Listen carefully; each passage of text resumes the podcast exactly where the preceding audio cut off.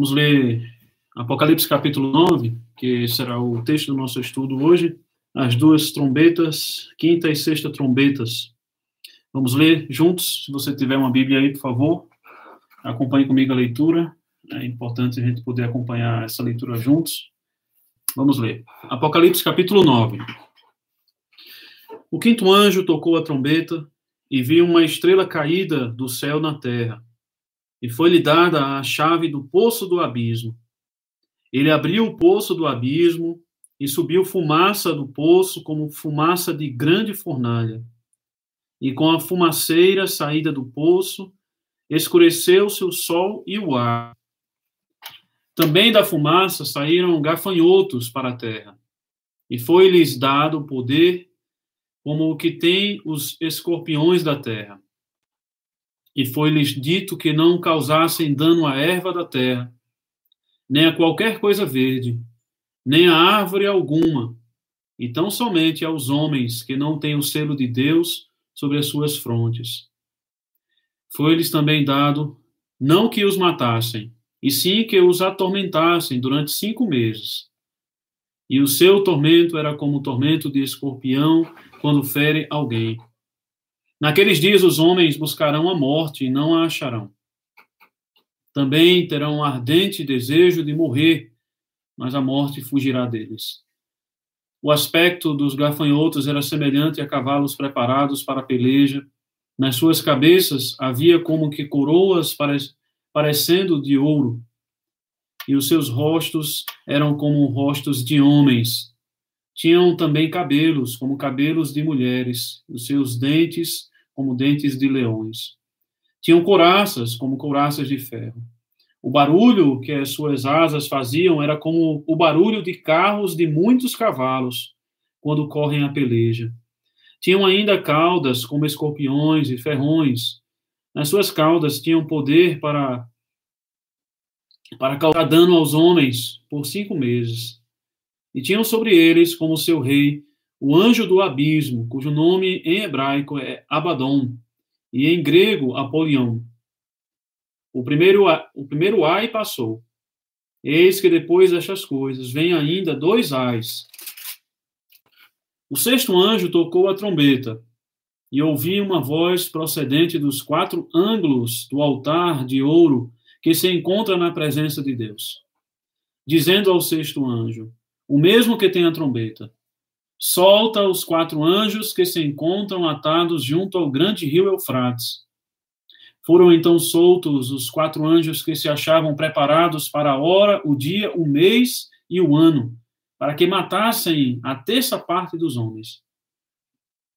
O número dos exércitos da cavalaria era de 20 mil vezes 10 milhares. Eu ouvi o seu número. Assim, nesta visão, contemplei, contemplei que os cavalos e seus cavaleiros tinham couraças cor de fogo, de jacinto e de enxofre. As cabeças dos cavalos eram como cabeças de leões e de suas bocas saía fogo, fumaça e enxofre. Por meio desses três flagelos, a saber, pelo fogo, pela fumaça e pelo enxofre, que saíam de suas bocas, foi morta a terça parte dos homens. Pois a força dos cavalos estava nas suas bocas e nas suas caudas, porquanto as suas caudas se pareciam com serpentes, e tinham cabeças, e com elas causavam dano. Os outros homens, aqueles aqueles que não foram mortos por esses flagelos, não se arrependeram das obras das suas mãos, deixando de adorar os demônios e os ídolos de ouro, de prata, de cobre, de pedra e de pau, que nem podem ver, nem ouvir, nem andar. Nem ainda se arrependeram dos seus assassinos, nem das suas feitiçarias, nem da sua prostituição, nem dos seus furtos. Então, irmãos, continuando o nosso estudo da semana passada, e tratamos na semana passada das quatro trombetas, quatro primeiras trombetas, eu quero começar destacando o final do capítulo 8, que foi o que é o verso 13, que ele é meio que uma conclusão do, das quatro trombetas e uma introdução as outras trombetas, porque ele diz assim: Então vi ouvi uma águia que voando pelo meio do céu dizia em grande voz: Ai, ai, ai dos que moram na terra, por causa das restantes vozes da trombeta dos três anjos que ainda têm de tocar. Então, claramente percebe-se que é uma, uma conclusão das quatro trombetas e uma introdução às três próximas trombetas. Há algumas coisas que podem ser destacadas aqui nesse verso 13 como uma introdução, exatamente nesse no ponto em que ele está aqui, no sentido de que ele está terminando, a, concluindo as quatro trombetas e iniciando as próximas três trombetas. Primeira coisa, é, ele enfatiza esse verso que aquilo que há de vir nessas três próximas trombetas tem um caráter de juízo destacado, enfatizado. A própria figura da águia voando, que é isso que ele diz aqui, então vi e ouvi uma águia que voando pelo meio do céu dizia em grande voz. É, esse, esse sinal da águia, é, uma trombeta que toca e uma águia que sai voando, isso na Bíblia, e especificamente em Oséias, você pode abrir no livro de Oséias, no capítulo 8, verso 1, eu vou ler rapidamente, diz assim: é, Emboca a trombeta, ele vem como a águia contra a casa do Senhor, porque transgrediram a minha aliança e se rebelaram contra a minha lei. Claramente, isso é um sinal de juízo. Então, a figura da águia aqui voando e já dizendo e falando, né, esse ai, ai, ai por três, três vezes, isso demonstra que aquilo que está por vir nas três próximas trombetas tem o seu caráter de juízo enfatizado. É óbvio que aquilo que havia sido dito antes, nas quatro trombetas, como nós vimos, é também juízo, é um sinal de juízo. As sete trombetas são sinais de juízo. Acontece que essas três próximas que irão vir, elas destacam mais claramente esse sinal e esse caráter de juízo. Essa é a primeira coisa desse verso 13. A segunda coisa é a severidade do julgamento. É, as sete trombetas anunciam o julgamento. Agora, as três próximas que estão por vir, elas têm também o seu, a sua severidade do julgamento enfatizada. Esses ai por três vezes aqui, eles enfatizam exatamente isso. E terceira coisa, talvez é uma das coisas mais importantes que vai nos fazer entender melhor essas três, essas três trombetas que estão para tocar. É que esse, esse verso 13, ele de alguma maneira, ele já mostra que uh, as três próximas trombetas elas irão destacar mais ainda o caráter espiritual e a natureza espiritual do julgamento. Você pode ver que quando diz assim no final, por causa das restantes vozes, é, é, por causa das restantes vozes da trombeta dos três anjos que ainda têm de tocar. Não é isso não. Diz assim, ai, ai, ai dos que moram na terra. Então, a ênfase mesmo aqui é de que homens, pessoas, aqueles que habitam na terra, eles vão receber e contemplar mais claramente o juízo de Deus sobre eles nessas três próximas trombetas. Isso, como eu falei, enfatiza o caráter espiritual dessa, dessas trombetas, esse juízo que advém delas. É claro que isso já estava implícito, isso é, nas quatro trombetas que nós já tratamos, já estava implícito, e especialmente na quarta trombeta, isso mostra que toda a, questão desse, dessas trombetas e desses juízos tem, é, embora sejam acontecimentos nesse mundo, coisas que acontecem, estão acontecendo e irão acontecer nesse mundo, embora seja visível, é, aconteça no mundo físico, isso, tudo isso está lidando com, um, de, com a natureza espiritual do juízo. Está implícito no capítulo 8, nas quatro trombetas, e agora o que está sendo dito aqui nesse verso 13, que introduz o capítulo 9, é que isso vai se tornar mais explícito, que a natureza desses julgamentos é de natureza espiritual, porque é contra os moradores da terra, contra os pecadores. Ainda duas palavras de introdução. Primeira delas é, é, destacando de modo geral é, como essas sete trombetas elas se organizam.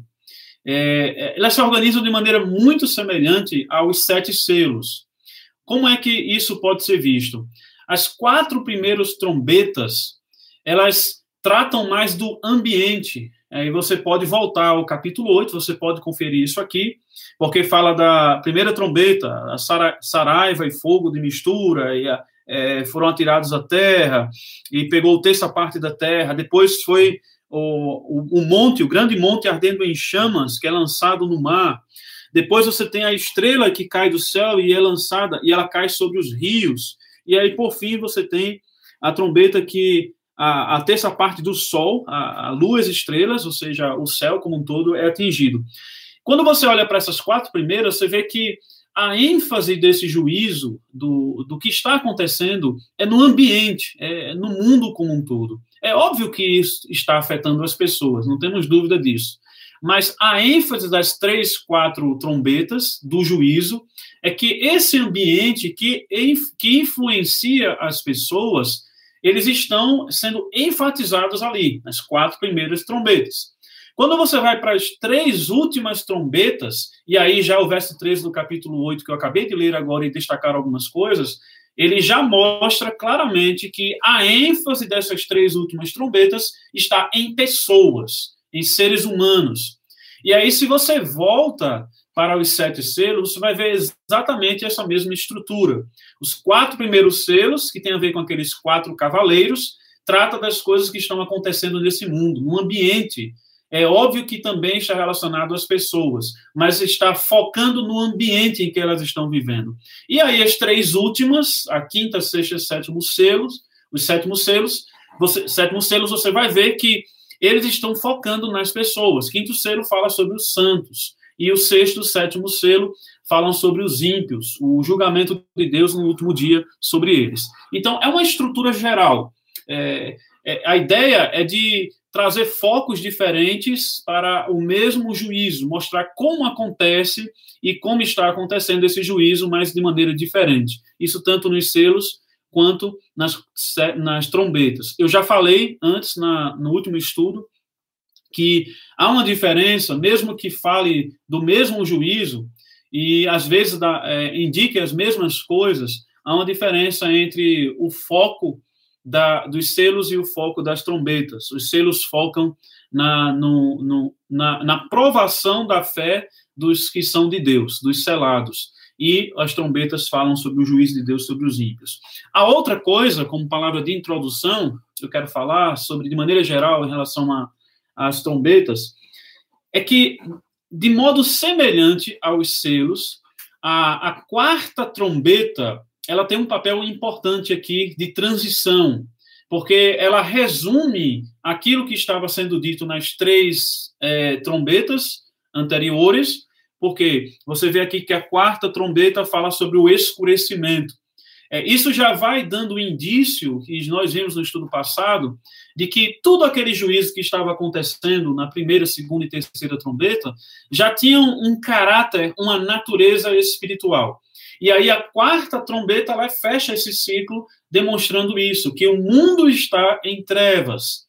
Só que ao mesmo tempo em que a quarta trombeta, ela resume as três que estavam lá, as três primeiras, ela também introduz as três que estão por vir. Por isso a explicação aqui, é, a razão de estar aqui o verso 13, na quarta trombeta. Porque ele vai também mostrar que ele vai pegar um gancho naquilo que a quarta trombeta estava dizendo e vai introduzir as três próximas trombetas. E essa introdução tem a ver com a ênfase do caráter espiritual dos julgamentos que estão para acontecer. A escuridão aqui é um exemplo claro disso. Quando chegamos na quinta trombeta, que é o iniciamos agora propriamente dito o capítulo 9, algumas coisas que a gente precisa destacar aqui, nessa quinta trombeta. A primeira delas é o que diz assim: O quinto anjo tocou a trombeta e vi uma estrela caída do céu na terra. Bom, essa estrela caída do céu é um assunto de muito debate. Que estrela é essa? O que é isso? Né?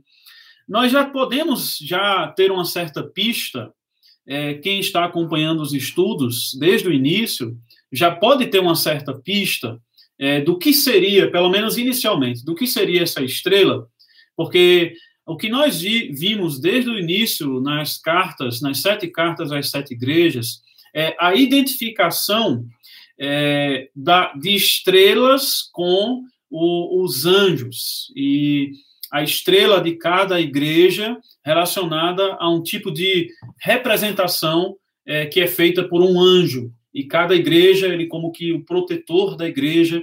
E a ideia de que os anjos eles é, agem como sendo protetores da igreja, e aí identificamos aquilo, aquelas estrelas, sete estrelas, como sendo anjos. Quando nós chegamos aqui, a ideia de estrela, ela permanece, de que provavelmente isso se trata de um ser é, celestial, de um, um anjo.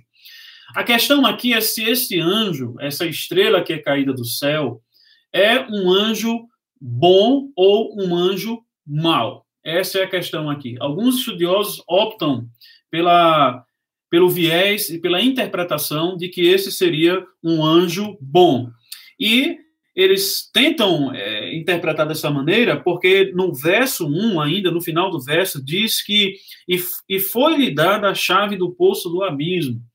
A ideia de que é, esse, esse anjo seria um anjo bom porque ele recebe certa autoridade de, de ter a chave de algum lugar. E chave, nós entendemos que significa poder, autoridade. Então, isso poderia explicar que esse anjo poderia ser um anjo bom. Mas uma outra interpretação que eu acredito e sou inclinado a entender assim também, é que esse anjo, que é identificado aqui como uma estrela caída do céu na terra, se trata de um anjo mau.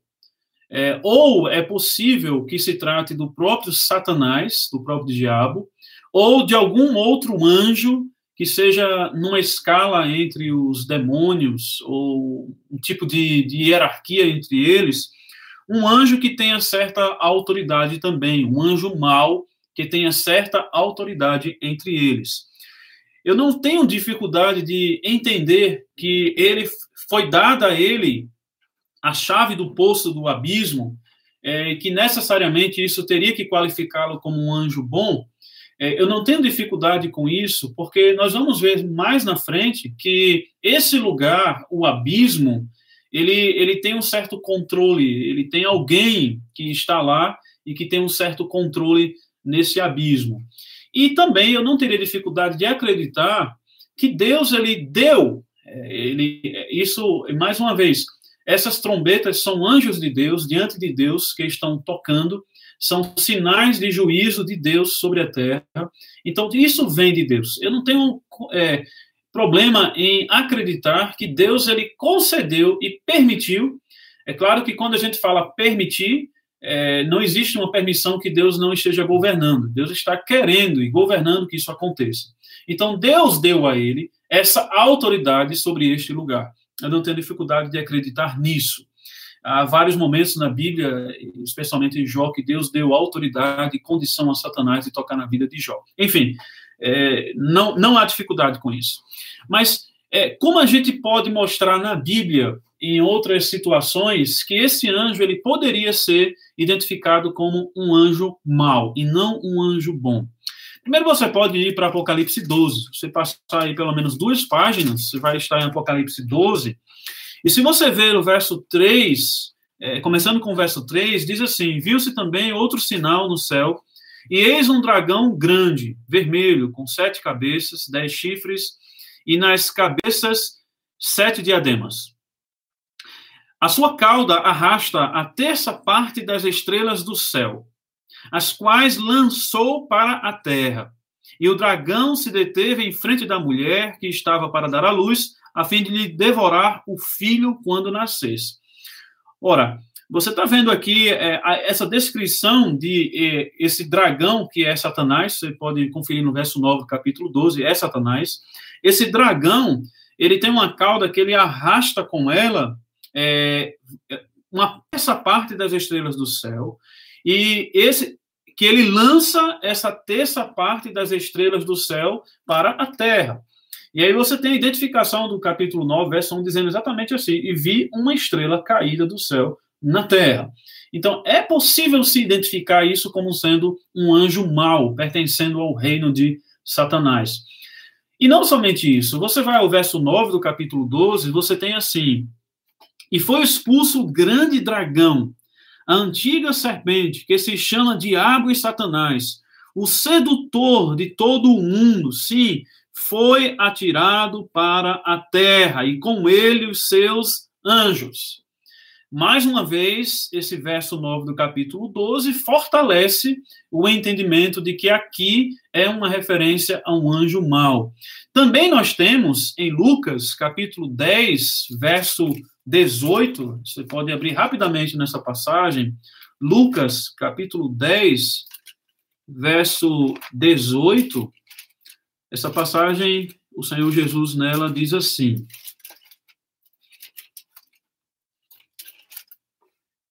Mas ele lhes disse, isso falando o Senhor Jesus Cristo, ele lhes disse: Eu via a Satanás caindo do céu como um relâmpago. Isso, mais uma vez, fortalece a ideia de que aqui, Apocalipse 9, 1, está se tratando de um, um anjo caído, uma estrela caída. Ela caiu. Né? Parece então entender isso, que é um anjo mau, uma estrela caída.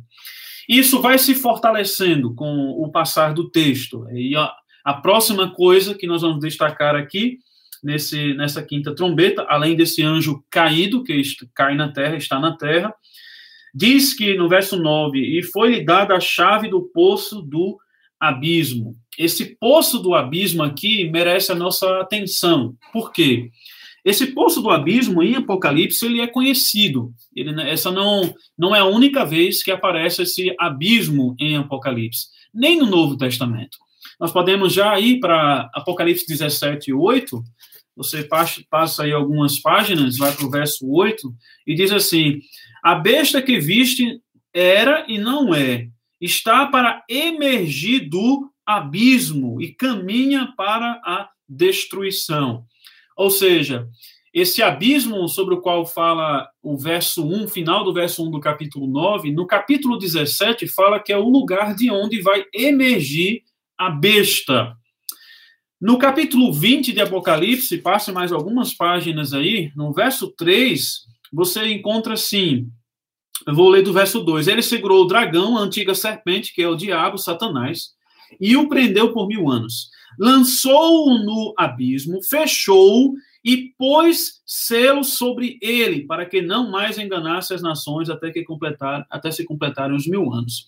E mais uma vez, é, mostra que esse abismo é o lugar onde Satanás foi lançado e ele está lá. É, esse lugar onde ele está, ele, ele permanece lá. Até fala aqui, que nesse, no capítulo 20, que agora está fechado e que Satanás está lá, preso no abismo. Há uma outra passagem, Lucas 8, você pode abrir também aí comigo, Lucas capítulo 8, que vai falar também sobre o abismo, o verso 31 do capítulo 8 de Lucas, diz assim: rogavam-lhe que não os mandasse sair para o abismo. Essa é, é aquela legião de demônios e que quando essa legião é descoberta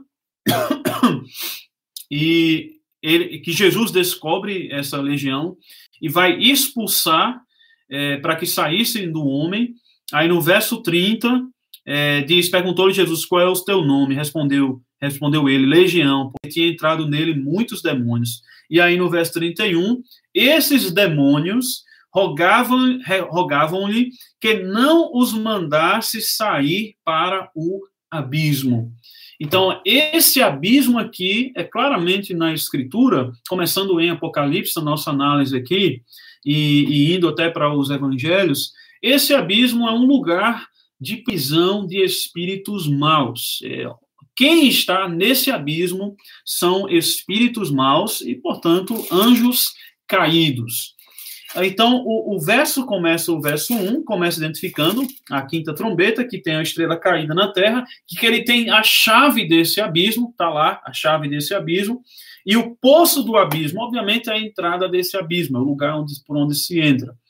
Também acrescenta que, no verso 2, ele abriu o poço do abismo e subiu fumaça do poço como fumaça de grande fornalha, e com a, e com a fumaceira saída do poço escureceu-se o sol e o ar.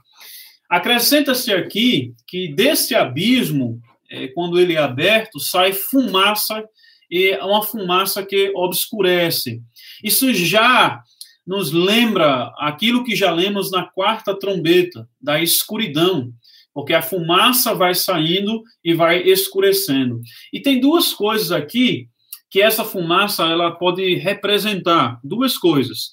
É, Apocalipse é muito comum você encontrar imagens, coisas que são descritas, coisas imagéticas, né, imagens que são descritas, que apontam para uma, duas ou até mais coisas. Essa escuridão, essa fumaça aqui, ela vai saindo. Veja que o texto ele mostra isso como que essa fumaça ela apontasse para duas coisas, duas verdades. Veja que diz: ele abriu o poço do abismo e subiu fumaça do poço como fumaça de grande fornalha. Primeira coisa é que essa fumaça que está saindo do, desse poço, do abismo, já está indicando e fortalecendo a natureza do juízo, do julgamento.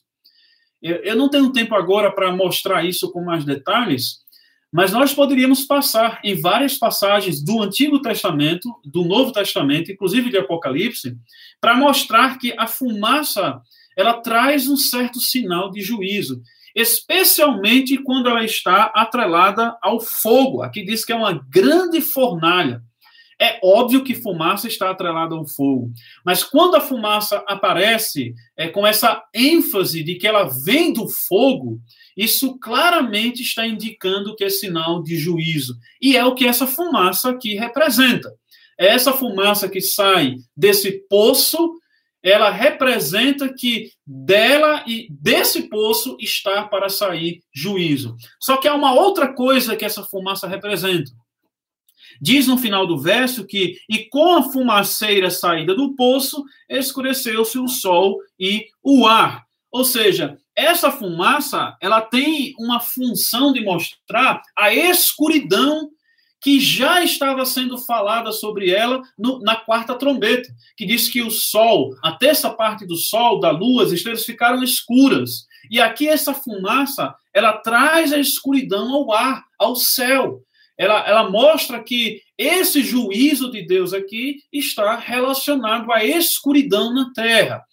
Só que, como nós já falamos e já vimos, o foco agora claramente é sobre os homens. E aí segue o verso 3, uma terceira coisa que aparece aqui, e que precisa ser destacada também, é que diz assim no verso 3: Também da fumaça saíram gafanhotos para a terra gafanhotos. Aqui é um, um tema interessante esses gafanhotos, porque é, recentemente teve aconteceu uma praga de gafanhotos. Eu não me lembro qual país da América do Sul. Não lembro se foi Paraguai, se foi Uruguai. Eu não lembro exatamente qual foi. Mas que houve realmente é, uma praga de gafanhotos e que muitos esperavam que essa praga viesse para o Brasil, para o sul do país e ficaram aterrorizados, e até muitos no Facebook, na internet, falando sobre é, os sinais, os sinais do, dos últimos dias, é, é, apontando para Apocalipse capítulo 9. Só que é, eu, vou mostrar para os irmãos que é, é improvável que esses gafanhotos esteja possa ser usado aqui em Apocalipse capítulo 9 para um tipo de situação como essa, de pragas de gafanhoto que que pode vir no mundo. É, é muito improvável isso.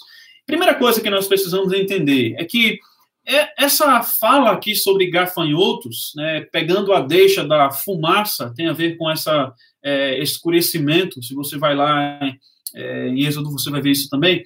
É uma alusão nítida à oitava praga do Egito de Êxodo capítulo 10. Se você é, tem alguma dúvida disso, você pode ir lá e você vai comparar, inclusive que é, houve um escurecimento da Terra. Então, isso aqui é uma alusão nítida a é, Êxodo capítulo 10, que é a oitava praga. E lá diz, na, na, em Êxodo capítulo 10, especificamente no verso 15, fala que houve uma nuvem que escureceu a terra. Então, muito semelhante aqui. Uma outra passagem que você pode ver aqui, uma alusão a ela também, e isso está mais na descrição que vem depois aqui do capítulo 9, desses gafanhotos, é Joel capítulo 1, capítulo 2. Se você tiver a oportunidade, vale a pena você ler Joel 1 e 2, e você vai ver uma descrição em coisas semelhantes e bem parecidas. Enfim, o que nos é dito aqui é que esses gafanhotos, eles saem dessa fumaça, e o verso 4 diz assim: E foi-lhes dito que não causassem dano à erva da terra, nem a qualquer coisa verde, nem a árvore alguma, e tão somente aos homens que não têm o selo de Deus sobre as suas fontes, suas frontes. Ou seja, o propósito, o trabalho desses gafanhotos que saem, saem, saem dessa fumaça é causar dano em homens que não tinham o selo de Deus. Já vimos isso, se eu não me engano, no capítulo 7, falou sobre os selados.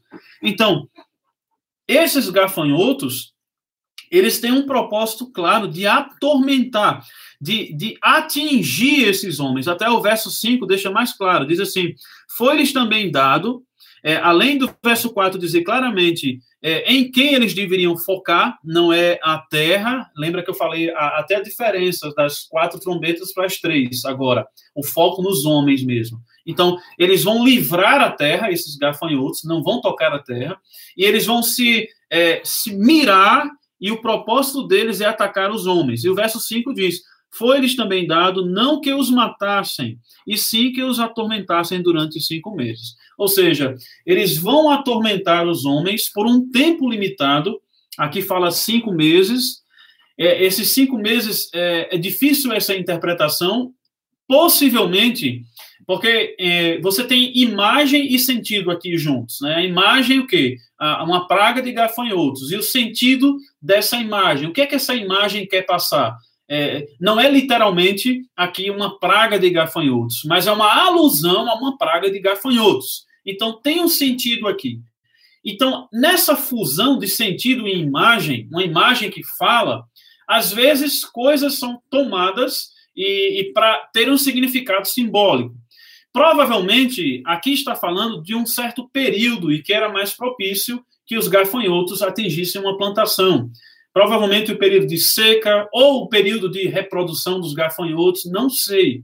Mas a ideia é de que há esses cinco meses relatem é, literalmente o que, o que é para os gafanhotos, o tempo deles e, e como eles agem é, no, ao seu modo, como gafanhotos mesmo, mas tomando isso de modo simbólico. E, e o que seria isso? É que esses gafanhotos eles iriam atormentar o homem, mas isso não seria por completo, seria por um período é, haveria uma limitação no, no, tormento provocado por esses gafanhotos. Possivelmente, a, a limitação seria para não exterminar completamente, no sentido de que daria condição daqueles que estão sendo atormentados de retornar a uma certa, a uma certa condição ou seguir a outra condição diferente é, da qual eles estavam seguindo. Então, a ideia aqui desses cinco meses é, de fazer uma alusão a um certo período limitado e que toma dessa imagem dos gafanhotos da sua atuação, como eu falei, e aí dar essa limitação ao seu trabalho. Esse tormento que os gafanhotos irão causar aqui, é, claramente se trata de um tormento psicológico e espiritual é um pavor, até fala aqui de picada de escorpião. Diz assim: e o seu tormento, capítulo, verso 5, e o seu tormento era como tormento de escorpião quando fere alguém. Ou seja, alguém que era ferido é, e, e, fica apavorado porque foi ferido por um escorpião. E aí, aqueles escorpiões grandes é, do Oriente, é, é, de fato, é de apavorar alguém. E a ideia de que há um tormento que esses, esses gafanhotos causam no homem, que é um tormento psicológico e espiritual. Você vê o verso 6, que diz assim: Naqueles dias os homens buscarão a morte e não a, não a acharão. Dá para entender aqui o tormento. É você querer morrer e não conseguir.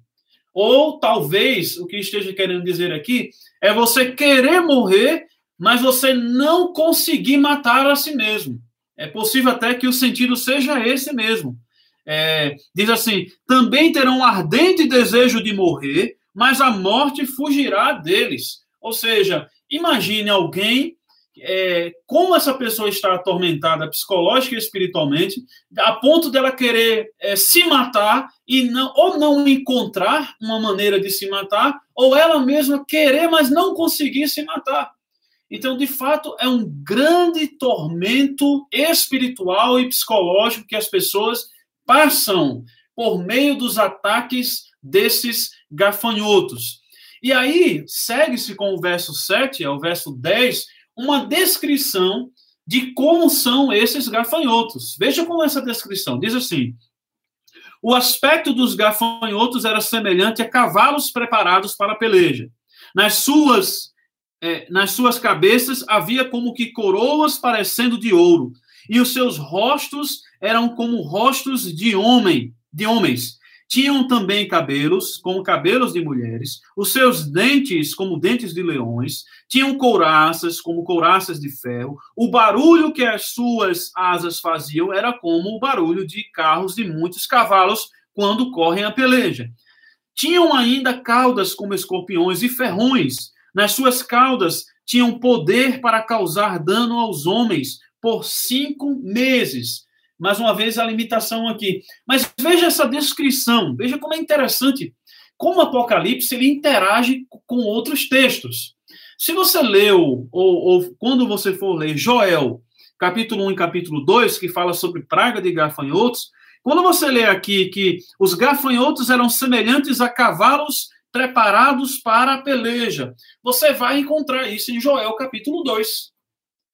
Você vê também, quando ele, quando ele relata aqui, tinham couraças, como couraças, o barulho que suas asas faziam era como o barulho de carros de muitos cavalos quando correm a peleja. Isso claramente é uma referência a Joel capítulo 2, especificamente o verso 5. Ou seja, esses gafanhotos, para serem comparados a verdadeiros gafanhotos, tinham um aspecto muito estranho. Até fala da aparência deles como sendo uma aparência de homens. Então, claramente, quando você olha para essa descrição desses gafanhotos, você vê que cada uma dessas descrições, é, que e, e Apocalipse faz muito isso, é, pega várias imagens de vários lugares e aplica numa mesma situação, a uma mesma pessoa, a uma mesma cena. É por isso é, Apocalipse se torna difícil de se interpretar, porque enquanto você está querendo seguir uma linha de raciocínio, o Apocalipse está, na verdade, seguindo várias. Aquela imagem vem de vários lugares, tem ramificações de vários lugares. Então, aqui você vai encontrar, primeiro, textos, Êxodo capítulo 10, Joel capítulo 1, capítulo 2, e as imagens que são trazidas aqui, você vai catando essas imagens de vários lugares, coroa na cabeça, isso é uma referência a um certo tipo de autoridade. Tem rosto de homens, você vai ver em outras circunstâncias que seres celestiais que aparecem com o rosto de homem, é, a ideia de, de, de intensificar e destacar que aquele, aquele ser ele tem inteligência, ele tem sabedoria, ele pensa para agir, ele age, mas ele age com esperteza. E aí você tem aqui cabelos de mulheres, ou seja, as antenas dos gafanhotos eram como que cabelos de mulheres, provavelmente para realçar e destacar a, a, o caráter humano, que ele tem alguma característica humana visível. Eles correm como cavalos, eles vão à peleja. A ideia de que um, um exército inimigo está vindo, está rodeando a cidade, que você pode ouvir o som dos cavalos se aproximando dos muros da cidade. Ou seja, isso é uma imagem de uma guerra, do Antigo Testamento. Então, esse texto aqui ele traz imagens de vários lugares para definir uma coisa só: quem eram esses gafanhotos? E mais, o texto completa, termina no verso 11, é, de, definindo, é, ajudando na definição do, de, do que são ou de quem são esses gafanhotos, quando ele diz assim: e tinham sobre eles como seu rei o anjo do abismo. E aí você volta para o verso 1. Aquele abismo. Lembre-se daquele abismo. Aquele abismo que um anjo caído do céu, uma estrela caída do céu, que nós identificamos como anjo. Essa estrela caída do céu, lá nesse abismo, existe um rei. Tem um rei nesse abismo. E o rei desse abismo, cujo nome em hebraico é Abaddon e em grego Apolion. Esses dois nomes, tanto hebraico quanto grego, significa destruidor. É o destruidor que é rei neste abismo. Ou seja, o que, o que parece nos mostrar aqui é que é difícil conceber que o que está se falando dessa praga de gafanhotos aqui é que está se tratando de gafanhotos reais. Veja a descrição de onde eles vêm. Eles vêm do abismo, da fumaça que vem do abismo. Como eles agem, eles vêm para atormentar pessoas, e claramente o texto fala que eles não vão para ervas do campo, para o campo, eles vão para pessoas quem eles são, as características desses gafanhotos. É, você vê aqui a, características de homens, características de guerra, é, de veneno que eles trazem na sua cauda, é, na sua boca. E você tem aqui que eles servem a um rei, que é o rei do abismo.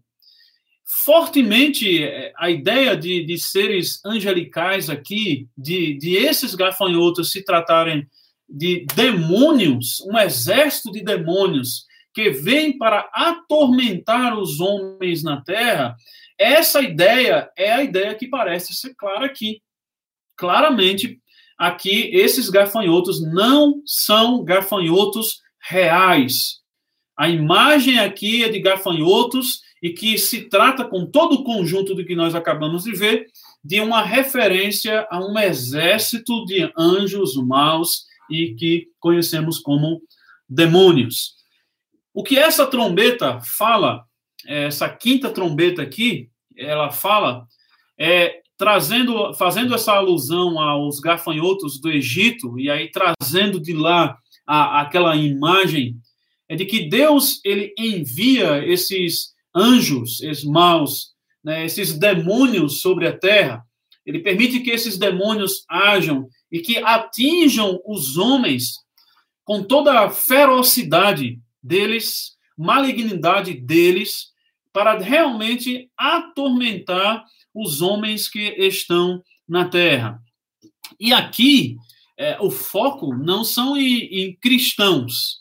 É, o tormento aqui é naqueles que estão na escuridão, que estão caminhando na escuridão, já desde a quarta trombeta, a escuridão no mundo, a que a fumaça reforça essa ideia, e aqueles que estão debaixo dessa escuridão, eles vão ter uma forte influência e ataque desses gafanhotos que são identificados aqui no capítulo 9. Ou seja, pecadores que estão sendo atormentados na escuridão pelas forças do mal. O que é que esses gafanhotos fazem?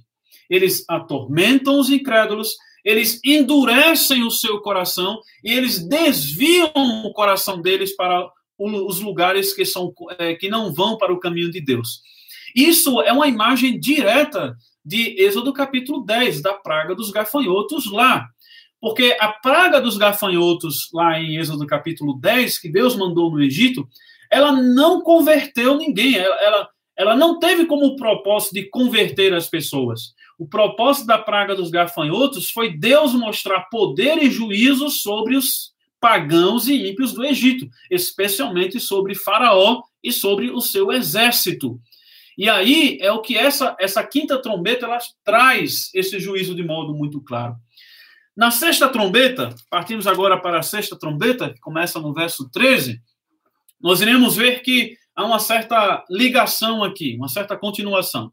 Primeiro, fala no verso 3: O sexto anjo tocou a trombeta, e eu vi uma voz procedente dos quatro ângulos do altar de ouro que se encontra na presença de Deus. Ou seja, é claramente, mais uma vez, enfatizando que vem de Deus isso. Não, não vem de Satanás, não vem de ninguém. Vem de Deus mesmo esse, essas trombetas e esse juízo. Dizendo ao sexto anjo, mesmo que tenha trombeta, solta os quatro anjos que se encontram atados junto ao grande rio Eufrates. Então, primeira coisa que essa sexta trombeta destaca. Existem quatro anjos que estão junto ao rio Eufrates. E aí, esse anjo que tem a trombeta, ele recebe uma ordem que vem do altar de Deus. Ele recebe uma ordem para soltar esses quatro anjos. Essa maneira de falar aqui é muito semelhante ao que nós encontramos no capítulo, no verso 1 do capítulo 7 que fala dos quatro ventos e que o, os anjos estavam contendo aqueles quatro ventos, e o propósito disso lá no capítulo 7 é que antes de os quatro ventos serem soltos, Deus selasse, aí aquele número de 144 mil, Deus selasse os seus, e aí depois é que esses quatro ventos poderiam ser soltos. Aqui não são quatro ventos, são quatro anjos. Eles estão presos estão sendo presos para não exercerem o juízo, para não, não irem é, para esse tormento. E aí a imagem aqui parece que esses quatro anjos também são quatro anjos maus, que exercem um papel semelhante àqueles quatro ventos que estavam para ser soltos, que aí, se você vê no, no capítulo 6, esses quatro ventos do capítulo 7, verso 1, eles são meio que uma referência aos quatro cavaleiros que vêm para destruir a terra, para causar tormentos à terra. Ou seja, esses quatro anjos aqui possivelmente se tratam de quatro anjos maus, demônios, que estão sendo presos, e aí até sua linguagem reforça isso, presos e aí esperando o momento em que eles podem ser soltos e atacar. Uma referência realmente à destruição e também a ideia de que o quatro aqui, que eles vêm, eh, vêm de quatro lugares dos quatro cantos da Terra, indicando a universalidade, a totalidade da Terra. Dos quatro cantos da Terra, eles estão presos lá e para serem soltos para irem na Terra e atacar a Terra. Só que há uma descrição a mais aqui. Diz que eles estão atados, verso 14, junto ao grande rio Eufrates. Isso é interessante aqui, porque na história bíblica do Antigo Testamento, é, o rio Eufrates ele vem do norte, é, o rio que está no norte, né? Tigre e Eufrates, está lá na Mesopotâmia, os dois grandes rios no norte, é, tendo o, a, a Palestina, é, Israel como re, a referência, né? No norte. Ou seja, a ideia é de que é, no Antigo Testamento é, sempre o norte ele é tido como se fosse um, uma expectativa de invasão. De onde vem a invasão do norte? Como é que a invasão chega do norte? Ou seja, a referência a esse rio Eufrates, esses quatro anjos lá presos nesse rio, junto ao rio Eufrates, a ideia de que eles estão lá para sair e a, a, a, a imagem deles saindo do norte do rio é, Eufrates é a imagem de anjos que estão indo para invadir, para causar destruição como um sinal de juízo. É interessante se você abrir em Jeremias capítulo 46, se você der uma lida já no início desse capítulo 46, você vai ver que Jeremias ele está trazendo juízo sobre o Egito. E aí a ideia sempre ali é de que esse juízo está vindo do norte, das terras do norte, do Eufrates. Ou seja, a imagem aqui dessa sexta trombeta é de que você tem os anjos esperando presos, eles estão uma ordem presos, e eles estão esperando a hora em que eles vão ser soltos para sair, e aí essa saída deles do rio Eufrates é uma, é uma alusão, é uma imagem que está aqui de, de que eles estão vindo como um exército para invadir e destruir a, aqueles que têm o destino para o qual eles estão indo. É o seu destino, que é destruir e, obviamente, os homens. Aqui, o verso 14 é, realmente enfatiza que se trata de anjos maus. É, dificilmente isso seria a, a, ideia aqui de que fossem anjos é, bons, mas anjos que vêm realmente para causar destruição. Porque até fala no verso 15 que eles vão matar homens. Diz assim: Foram então soltos os quatro anjos que se achavam preparados para a hora, o dia, o mês e o ano, para que matassem a terça parte dos homens. Isso parece reforçar de que se trata aqui de anjos maus e que eles vêm para matar os homens. O verso 16 faz uma ligação aqui entre esses quatro anjos com um exército, porque diz assim: o número dos exércitos do, da cavalaria era de 20 mil vezes 10 milhares. Eu ouvi o seu número. É claro aqui que o número é a ideia de que é algo incontável, é, inumerável. É, é uma hipérbole aqui, né? Vários milhares. Então você não tem como contar é um grande exército, e esse grande exército, que parece que está sendo comandado aqui por esses quatro anjos, esse grande exército ele vem para causar destruição. A imagem de destruição aqui é muito clara, porque diz assim: assim nesta visão, verso 17, assim nesta visão contemplei que os cavalos e seus cavaleiros tinham couraças cor de fogo, de jacinto e de enxofre. As cabeças dos cavalos eram como cabeças de leões, de suas bocas saía fogo, fumaça e enxofre.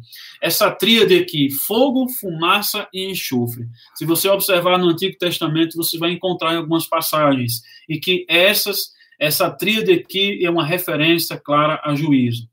Uma delas, que nós conhecemos muito bem, é a destruição de Sodoma e Gomorra, Gênesis 19.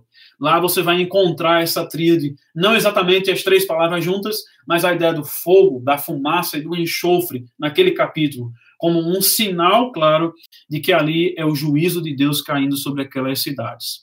Então, esse exército, é, ele, ele age nos homens e ele age com destruição, como sinal de juízo de Deus sobre eles. Há uma coisa que precisa ser destacado aqui, é que há um, uma ênfase no poder desses, desse exército aqui. Você vê, por exemplo, os versos 17, que diz assim: Nesta visão contemplei que os cavalos dos cavaleiros. Ah, não, não, na segunda parte. As cabeças dos cavalos eram como cabeças de leões, e de suas bocas saía fogo, fumaça e enxofre. Verso 18, você vê assim: é, por meio destes três flagelos, a saber, pelo fogo, pela fumaça e pelo enxofre, saía das suas bocas. Foi morta a terça parte dos homens. E você ainda tem o verso 19: pois a força dos cavalos estava nas suas bocas e nas suas causas. Você percebe uma ênfase clara aqui na boca. É, o poder desses cavaleiros, desses cavalos que saíam para atacar os homens, matar os homens, o poder deles, a ênfase está na boca. Isso já indica alguma coisa. E o que seria? É que a ligação aqui, há uma ligação aqui entre serpentes e escorpiões, é, o veneno das serpentes e escorpiões, com o poder da boca. Essa ligação de veneno com a boca, isso é uma imagem muito clara, e, e na Bíblia, no Novo Testamento, no Antigo Testamento, de que se trata, é, está falando da maneira como esses, esses cavaleiros irão atuar, de que eles trazem na boca deles veneno, engano. E o contexto de obscurecimento aqui dos homens mostra claramente que são os demônios que obscurecem os homens eles atormentam esses homens, a quinta trombeta. A sexta trombeta agora acrescenta algo que é, eles trazem a morte. Eles agora, eles agora não só atormentam, mas eles também matam homens pela sua boca com veneno de escorpião, veneno de víbora, de serpente. Ou seja, o, o, o, a marca do, de como eles agem para atingir os homens vem da sua boca, que é o engano, o obscurecimento, o veneno. É assim como esses levam à morte muitos homens pelo falso ensino. E aqui não falta argumentação.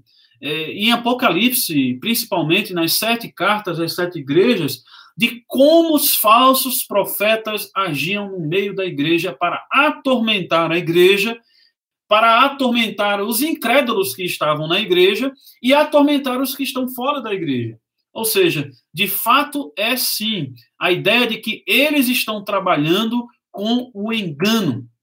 E aí, essa a, a, a quinta trombeta para a sexta, você vê que nas duas você tem um engano, um obscurecimento. Só que a sexta trombeta é uma intensificação daquilo que já havia começado na quinta. Ou seja, o tormento na quinta, a morte agora pelo engano na sexta. Isso, isso estava acontecendo no período do Novo Testamento, isso continua acontecendo e acontecerá até o dia que o Senhor Jesus voltar. O inimigo vem para roubar, matar e destruir. E Deus usa isso como juízo dele sobre os incrédulos, sobre os incrédulos. Isso aqui é juízo sobre incrédulos, os que estão debaixo de escurecimento, debaixo do engano. Então é isso que essas duas trombetas é, falam, falam, elas tratam disso, do engano, e o engano que do ponto de vista de tormento e o engano do ponto de vista de que causa a morte. É, essa seria a diferença entre elas.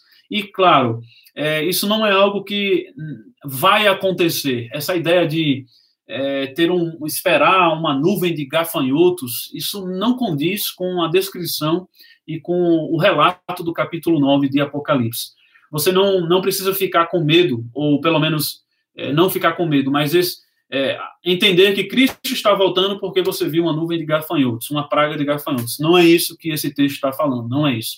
Esse texto está falando de coisas que acontecem já desde o período do Novo Testamento e que vem acontecendo, e que esses gafanhotos demônios, anjos maus, eles estão agindo no mundo, atormentando as pessoas, matando os incrédulos, como juízo de Deus sobre elas, sobre esse mundo. Então é isso sobre é, o que está tratando o capítulo 9. Não precisa, é, não tem nada a ver com, até alguns falam, é, serpentes, é, escorpiões, aí tanques de guerra, vai ter uma guerra. É, é, aqui fala de cavalos, então uma guerra, nada disso, nada disso.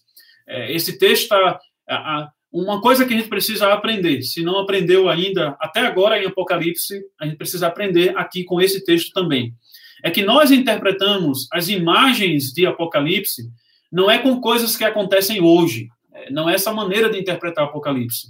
Acontece uma coisa hoje, aí eu ligo ao que aconteceu hoje ao que Apocalipse diz. Nós, isso não é a maneira correta de interpretar. E nem interpretar com coisas que hão de acontecer. A maneira correta de interpretar o livro de Apocalipse é você voltar para o que a própria Bíblia diz, o contexto geral da Escritura, as imagens que aparecem em toda a Escritura, o, as alusões, os ensinos em toda a Escritura. E há também uma outra coisa que pode ser acrescentada, é que os escritos do primeiro século, escritos é, de judeus é, do primeiro século, eles irão mostrar muitas dessas imagens, eles irão, irão tratar também de muitas dessas imagens. Se você pegar escritos do primeiro século, de judeus, inclusive livros apócrifos, se você pegar apócrifos, você vai ver essas imagens que você viu aqui, imagens como essa de, de Apocalipse capítulo 9, escritos que circulam o primeiro século aqui. Então, nada de sair interpretando Apocalipse com coisas que estão acontecendo aqui. Nós voltamos para o texto bíblico, voltamos para a cultura judaica do primeiro século, por quê? É porque esses irmãos que receberam esse livro de Apocalipse, quando eles lessem esse capítulo 9 aqui, eles vissem o que está falando aqui, eles iriam entender. A, a, as imagens que estão sendo descritas aqui, para eles, seriam é, perfeitamente decifráveis, é, inteligíveis. Por quê? Porque eles saberiam do, do, conhecimento do Antigo Testamento e conhecimento da cultura e dos escritos judaicos do primeiro século, que já trazem essas imagens, já falam essas, sobre essas imagens, do que elas significam e para que elas apontam. Então, mais uma vez, vai uma dica aqui com esse texto de como interpretar o livro de Apocalipse de maneira segura, sem achismo, sem é, um, um, tipo de, de, de adivinhação, nada disso é interpretação mesmo do livro. É assim como nós seguimos. Eu espero que os irmãos tenham aprendido é, e tenham pegado a ideia.